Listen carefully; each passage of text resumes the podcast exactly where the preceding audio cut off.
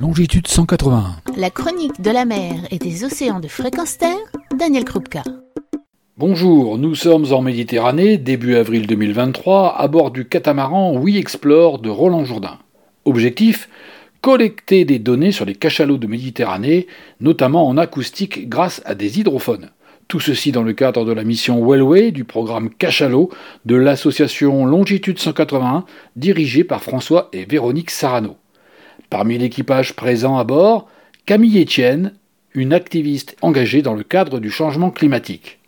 Qu'elle vous soit connue ou inconnue, je vous invite à la découvrir.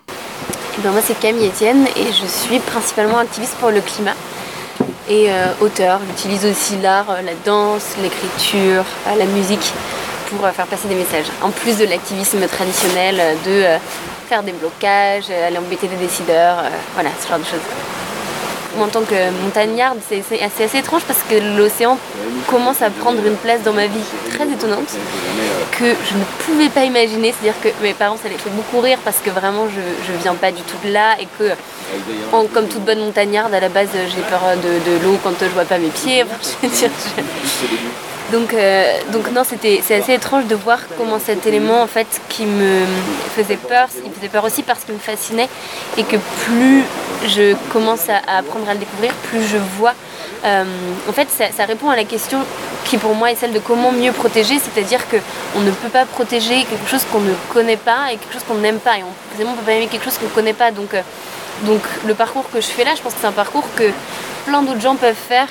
en réalité, c'est se dire que par la connaissance, euh, comme on fait dans cette expédition, par les livres ou par les travaux euh, euh, de, Véronique et François, bah, en fait, on apprend à aimer aussi un milieu qui peut nous sembler complètement étranger.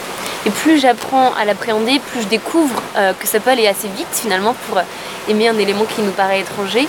Et plus ce qui me semble être du silence devient des mélodies, des chants, des, des, vocalises, on peut dire des chants. François, il va m'engueuler après. Mais euh, on va avec l'hydrophone, on en parlait tout à l'heure, euh, ça me paraissait être du silence, une masse sombre et, vide, et puis on se rend compte de toute la vie qu'il y a juste même là, maintenant, je vous parle, sous nos pieds, il y a tellement d'espèces qu'on ne peut pas imaginer, tellement de sons qu'on ne peut pas imaginer, que en capter quelques-uns, ça ouvre une porte dans l'imaginaire à tout ce qui existe réellement en dessous. Donc ça nous donne encore plus envie de me battre finalement. Voilà. Oui, activiste euh, pour le climat et demain activiste pour la biodiversité. et particulièrement la biodiversité marine.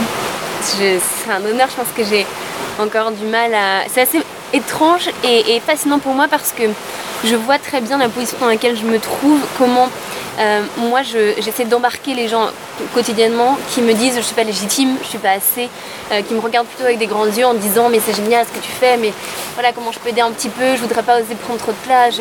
Moi j'arrête pas de leur rappeler qu'en fait à partir du moment où on est vivant sur une planète qui s'étiole, euh, on est légitime à se battre pour préserver la vie.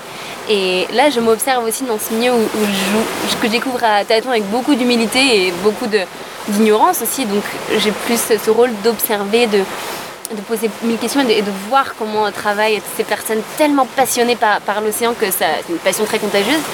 Donc c'est assez étrange parce que je comprends euh, ces autres qui sont dans la posture de dire mais qui suis-je en fait pour le protéger? Mais c'est là où ça devient intéressant, c'est que ce qu'arrive vraiment à faire, je trouve, euh, François, Véronique, Roland, puis Paul et, tous les autres membres de Kivage, Daniel, c'est de, nous faire sentir en fait euh, euh, qu'il n'y a jamais de questions bêtes et que en fait on gagne beaucoup de temps avec cette posture-là. je pense que c'est une chose qu'on doit réussir à, nous en tant qu'activistes, en tant que défenseurs de l'environnement, la biodiversité, du climat, c'est faire sentir précisément que on va réussir à se battre aussi par une gentillesse. C'est bête ce que je dis, mais c'est juste que sur l'équipage, il y a tellement de gens profondément gentils. Enfin, je crois qu'on était tous une bande de grands gentils.